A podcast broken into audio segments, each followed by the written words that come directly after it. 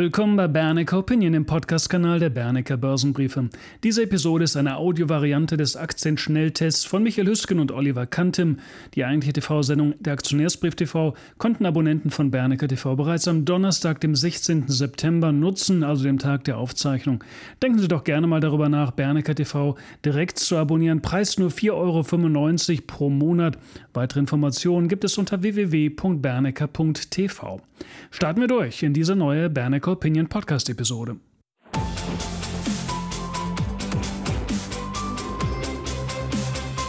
Herzlich willkommen zurück, verehrte Zuschauer, und ein besonders herzliches Willkommen auch an die YouTube-Gemeinde. YouTube-Gemeinde ist ein gutes Beispiel. Sie sind da, um uns zu sehen. Wenn Ihnen das gefällt, freuen wir uns natürlich über ein Like. Und wenn Sie uns noch nicht abonniert haben, freuen wir uns natürlich auch, wenn Sie uns abonnieren. Vielen Dank dafür. Jetzt geht's los. Jetzt geht's zum Schnelltest. Zugeschaltet ist mir von nebenan Oliver Kantim. Ich brauche ihn eigentlich gar nicht mehr vorzustellen. Sie kennen ihn alle. Und Herr Kantim hat uns acht Aktien mitgebracht. Vier aus Ihren Reihen, vier von uns. Und Olli, wir beginnen mit der Warta. Da gab es bereits während der letzten Wochen schwache Kurstendenzen. Ja, und zur Mitte dieser Woche, da gab es einen nochmaligen Abwärtsschub. Apple hatte ja neue Produkte vorgestellt. Allerdings, äh, allerdings keine neue Generation des kabellosen Kopfhörers AirPod. Und äh, Warta liefert ja üblicherweise die dazugehörigen Kopfhörer, dass jetzt diesbezüglich erstmal die Fantasie flöten gegangen ist. Aber auch sonst hat Warta zu kämpfen, vor allen Dingen mit zunehmender Konkurrenz aus China. Und das hat die Aktie äh, auch wegen der hohen Bewertung in den letzten Monaten anfällig äh, werden lassen und auch anfällig gemacht. Und äh, vom Top hat der Kurs bereits ca. 28 Prozent verloren, aber bei rund 110 Euro, da wartet eine erste Unterstützung. Ähm, nicht auszuschließen ist allerdings auch, dass der Kurs äh, vielleicht sogar bis auf 100 äh, Euro zurückgeht, aber spätestens dann würde ich wieder zugreifen. Valneva hatten wir erst vor zwei Wochen an dieser Stelle hier besprochen. Ja, genau, hatte ich äh, positiv hervorgehoben. Äh, eigentlich war Valneva ja vielversprechend wegen des in der klinischen Testphase befindlichen Totimpfstoffs gegen Corona. Das ist ja eher so eine äh, traditionelle Herangehensweise, die bei Impfstoffen schon lange verfolgt wird, während ja ja die äh, neuartigen Impfstoffe eher so vektorbasiert sind oder auf äh, Messenger-RNA und hier halt ähm, das äh, mehr oder weniger althergebrachte Verfahren, sage ich mal. Und die Hoffnungen, die fußten auf einer Zulassung in Großbritannien noch vor Jahresende. Aber Großbritannien hat jetzt äh, allerdings überraschend den Liefervertrag gekündigt und Valneva soll bestimmten Vertragsverpflichtungen nicht nachgekommen sein. Das bestreitet Valneva allerdings, äh, aber hier durfte das letzte Wort noch nicht äh, gesprochen sein. Aber die, die äh, Problematik in Großbritannien, die sagt ja noch nichts über die Wirksamkeit des Impfstoffs aus.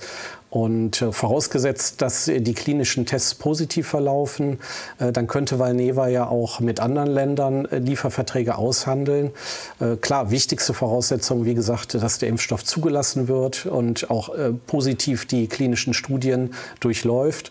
Und äh, nach dem Kursrückgang von bis zu 60 Prozent ausgehend vom Top scheint sich jetzt der Kurs zumindest mal stabilisiert zu haben. Und für Anleger, die ähm, investiert sind, lohnt auf dem aktuellen Kursniveau ein Verkauf auch nicht mehr. Aber ohne neue Erkenntnisse äh, drängt sich ein Einstieg erstmal nicht auf. Erst bei der Vermeldung positiver klinischer Studiendaten oder neuer Lieferverträge, da lohnt sich ein Neueinstieg. Klar, dann notiert die Aktie natürlich direkt wieder 20 oder 30 Prozent höher. Aber das Chance-Risiko-Verhältnis ist dann zumindest deutlich besser, als es jetzt ist. Jetzt haben wir den US-Hersteller von elektrobetriebenen LKWs. Wir sprechen von Nikola und da gab es den einen oder anderen Skandal in der Vergangenheit, oder? Ja, ähm, Nikola ähm, ist ja eher so ein Entwickler von Lkw auf Brennstoffzellenbasis oder auch batteriebetrieben. Und äh, ja, Skandal umwittert, denn das Unternehmen, das hatte sich im letzten Jahr äh, in einem weitaus zu positiven Licht dargestellt. Ähm, es waren ja die, äh, das Bild, was man nach außen abgegeben hat, zum Beispiel bei Präsentationen, ähm, das war so manipuliert, dass es eigentlich nicht mehr der Realität entsprochen hat. Man hat äh, äh sich eigentlich so dargestellt, dass man viel weiter ist in der Entwicklung, als es tatsächlich der Fall war. Und letztlich musste deshalb auch der Gründer und CEO Trevor Milton seinen Hut nehmen. Und im Zuge dieses Skandals, da ist der Aktienkurs dann auch um rund 90 Prozent abgestürzt, aber scheint jetzt äh, zumindest so bei rund 10 äh, Dollar langsam Boden gefunden zu haben. Mittlerweile gibt es aber tatsächlich substanzielle neue Nachrichten. So hat man nun zusammen mit dem ähm, Kooperationspartner Iveco auf dessen Werksgelände in Ulm den Startschuss zur Serienfertigung gegeben. Und bis zum Jahresende, ähm, da sollen die ersten Modelle des mittelschweren äh, Elektrolasters Nikola Tre vom Band rollen. Es ist allerdings viel Vertrauen verloren gegangen. Und äh, Skeptiker, die werden deshalb erst an Nikolas Serienfertigung glauben, wenn in Ulm tatsächlich die ersten Trucks vom Band gerollt sind. Produziert wird er ja ähm, äh, schon lange nicht mehr. Iveco hatte die dortige Lkw-Herstellung ja 2012 eingestellt, aber die Produktionsanlagen sind noch vorhanden. Das heißt, die Voraussetzungen, dass man da produzieren kann, sind eigentlich sehr, sehr gut.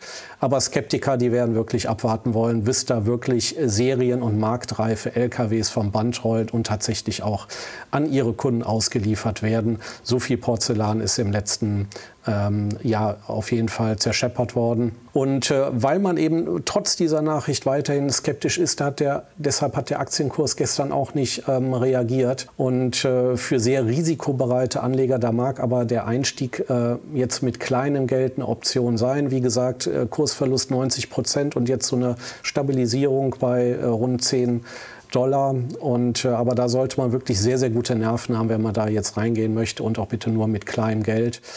Ähm, ja, denn wenn Nikola letztlich tatsächlich erfolgreich ist, dann dürfte sich der Kurs zumindest verdoppelt oder vielleicht sogar verdreifachen.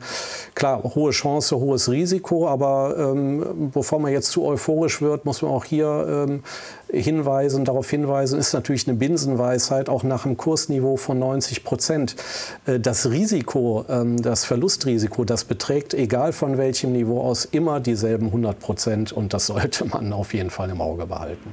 Der vierte Wert im Schnelltest ist heute ITM Power und das ist ein britischer Hersteller von integrierten Wasserstoffenergieanlagen. Ja, man stellt vor allen Dingen Elektrolyseure her, also zur Herstellung von Wasserstoff ist ja momentan in äh, aller Munde. Äh, Wasserstoff soll ja auch seinen Beitrag leisten zur Energiewende. Und man hat äh, 2020 hat man in Sheffield ein neues Werk fertiggestellt und äh, das hat die weltweit größte Fertigungskapazität für Wasserstoffelektrolyseure. Und äh, ITM Power teilt allerdings das Schicksal vieler Wasserstoffwerte. Man wächst zwar deutlich, ist aber hochdefizitär. Und zuletzt kam der Kurs noch mal deutlich unter Druck nachdem die Halbjahreszahlen verkündet worden waren. Äh, schwarze Zahlen sind bei ITM Power leider auch in den nächsten Jahren äh, nicht in Sicht. Und äh, trotzdem wird die Aktie weiter mit einem irrwitzigen äh, Kursumsatzverhältnis von knapp 500 bezahlt. Trotz dieses ähm, Kursrücksetzers, den wir gesehen haben. Und wer will, der kann nach dem jüngsten Kursrücksetzer zumindest mal auf eine Erholung spekulieren. Aber eine echte Kaufempfehlung ist die Aktie jedoch nicht. Die nächsten vier Aktien, die jetzt kommen, kommen wieder aus Ihren Reihen. Und der erste Vorschlag von Ihnen ist die Synlab. Das ist ein Dienstleister für klinische Labore und medizinische Diagnostik. Genau, ist ein äh, deutsches Unternehmen, erst seit Ende April, seit Ende April dieses Jahres börsennotiert. Man ist zu einem Kurs von 18 Euro an die Börse gekommen. Und äh, der Kurs hatte erst Anfang September mit knapp 22 Euro ein neues Allzeithoch markiert. Allzeithoch ist vielleicht äh, bei der kurzen Börsenhistorie auch ein zu großes Wort. Auf jeden Fall der bisherige Rekordkurs äh, zwei, knapp 22 Euro. Anfang Juli hat es eine Prognoseanhebung gegeben und statt 17 Prozent Umsatzwachstum rechnet man nun mit einem Umsatzwachstum zwischen 22 und 25 Prozent.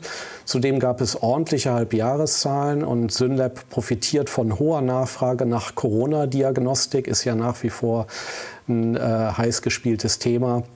Synlab ist äh, profitabel und erwirtschaftet positive freie Cashflows und ein KGV von kleiner 10 per 2021 ist wirklich günstig. Allerdings muss man dazu auch sagen, äh, die Bewertung auf, KGV-Basis, die steigt im kommenden Jahr wieder an, weil ja die Dynamik äh, wegen der abflauenden Pandemie etwas nachlassen wird. Das heißt, man kann die Entwicklung, die man im letzten und in diesem Jahr hatte und hat, kann man nicht auf das nächste Jahr fortschreiben. Allerdings meines Erachtens, wie gesagt, ist ein solider Wert, profitabel unter 20 Euro ist die Aktie kaufenswert. Und die Aktie von oder der Wert Weekly, das ist ein schwedischer Internetdienst, der zahlreiche Printmagazine und Zeitungen gegen Gebühr online zur Verfügung stellt. Olli, was sagst du zu dem Wert? Ja, Readly ist erst seit äh, ungefähr einem Jahr börsennotiert und der Kurs hat aber seit dem Top von Anfang des Jahres rund zwei Drittel nachgegeben. Ist wirklich ein dramatischer Chart, den wir da äh, sehen. Und äh, Readly wächst mit mittleren bis hohen zweistelligen Prozentraten, ist aber weiterhin defizitär. Man ist aber solide finanziert und hat einen beruhigenden äh, Netto-Cash-Bestand. Also das Fortbestehen, für das Fortbestehen ist durchaus gesorgt. Dennoch sind jetzt erstmal keine schwarzen Zahlen in Sicht. Und äh, der Aktienkurs hat sich jetzt den Sommer über an der Bodenbildung versucht ist zuletzt dann aber doch weiter abgerutscht. Und man sollte jetzt nicht ins fallende Messer greifen. Ich halte Readly generell für ein interessantes Unternehmen, aber momentan drängt sich die Aktie noch nicht zum Kauf auf. Jetzt haben wir einen Online-Händler für hochwertige Handtaschen und Mode. Der ist jetzt vor knapp einem Jahr an die Börse gegangen. Wir sprechen von Fashionet. Fashionet hatten wir hier vor einiger Zeit auch schon besprochen und es handelt sich um generell ein wachstumsträchtiges Geschäftsfeld. Shopping, Shopping verlagert sich immer mehr ins Internet und teure Mode liegt im Trend.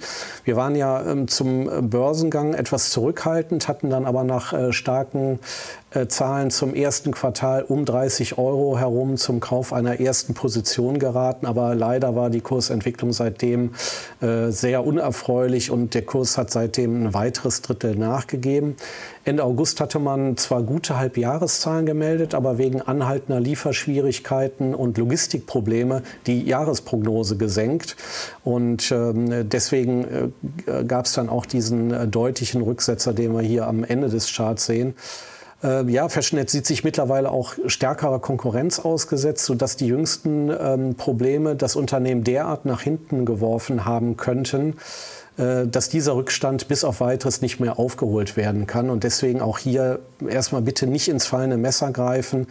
Und wer die Aktie hat, äh, der kann sie erstmal halten, aber ein Kauf ist äh, Fashionet derzeit nicht. Und der letzte Wert für heute ist auch ein alter Bekannter. Es ist ein französischer Hersteller von Transportinfrastruktur. Wir reden von der Alstom.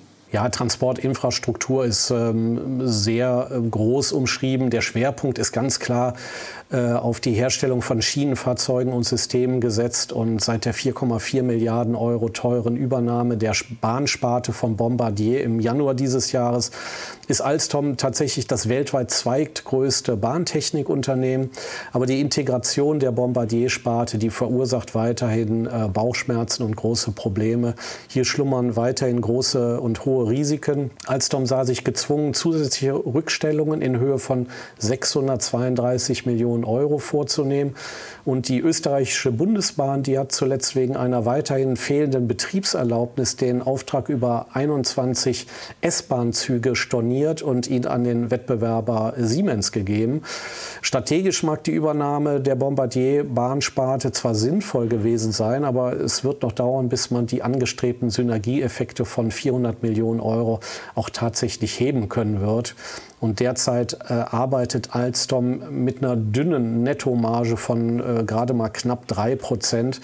Und zudem treibt die Bombardier-Übernahme die Nettoverschuldung nach oben. Und ich finde auch mit dem KGV von 34 für das kommende Geschäftsjahr 2021-22 ist die Aktie eigentlich zu teuer.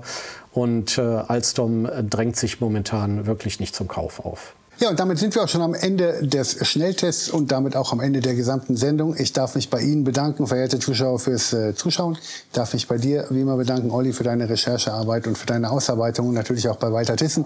Schon jetzt ein schönes Wochenende. Machen Sie es gut, ihr Michael Hüsken. Tschüss. Ciao.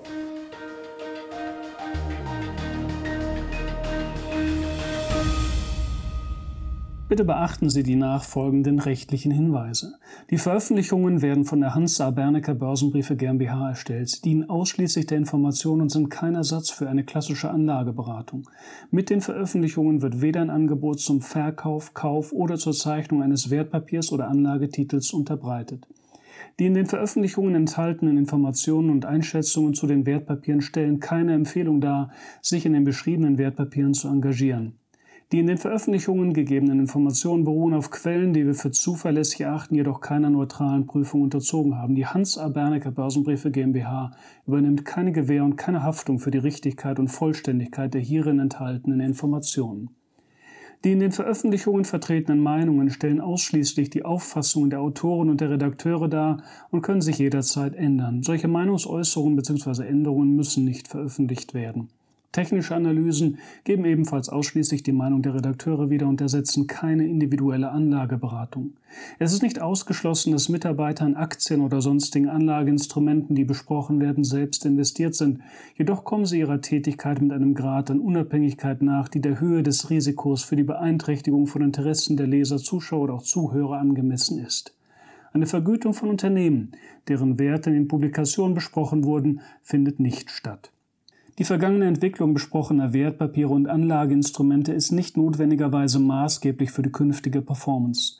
Der Wert jedes Investments kann sowohl sinken als auch steigen und Anleger erhalten möglicherweise nicht den investierten Gesamtbetrag zurück. Im Einzelfall kann auch ein Totalverlust nicht ausgeschlossen werden. Auch könnten Veränderungen von Devisenkursen negative Wirkung auf Wert, Kurs oder Gewinn von Investments haben. Bei Investments, für die es keinen anerkannten Markt gibt, könnten Investoren Schwierigkeiten haben, diese zu veräußern oder zuverlässige Informationen über den Wert oder das Ausmaß des Risikos, dem ein Investment unterliegt, zu erhalten. Die Veröffentlichungen dürfen weder vollständig noch teilweise nachgedruckt oder in ein Informationssystem übertragen oder auf irgendeine Weise gespeichert werden, außer im Falle der vorherigen schriftlichen Genehmigung durch die Hansa Bernecker Börsenbriefe GmbH. Die Weiterleitung der Veröffentlichungen ist untersagt, davon ausgenommen sind Video- oder auch Toninhalte, die wir selbst über Social-Media-Kanäle wie zum Beispiel YouTube, Facebook etc. veröffentlichen. Vielen Dank.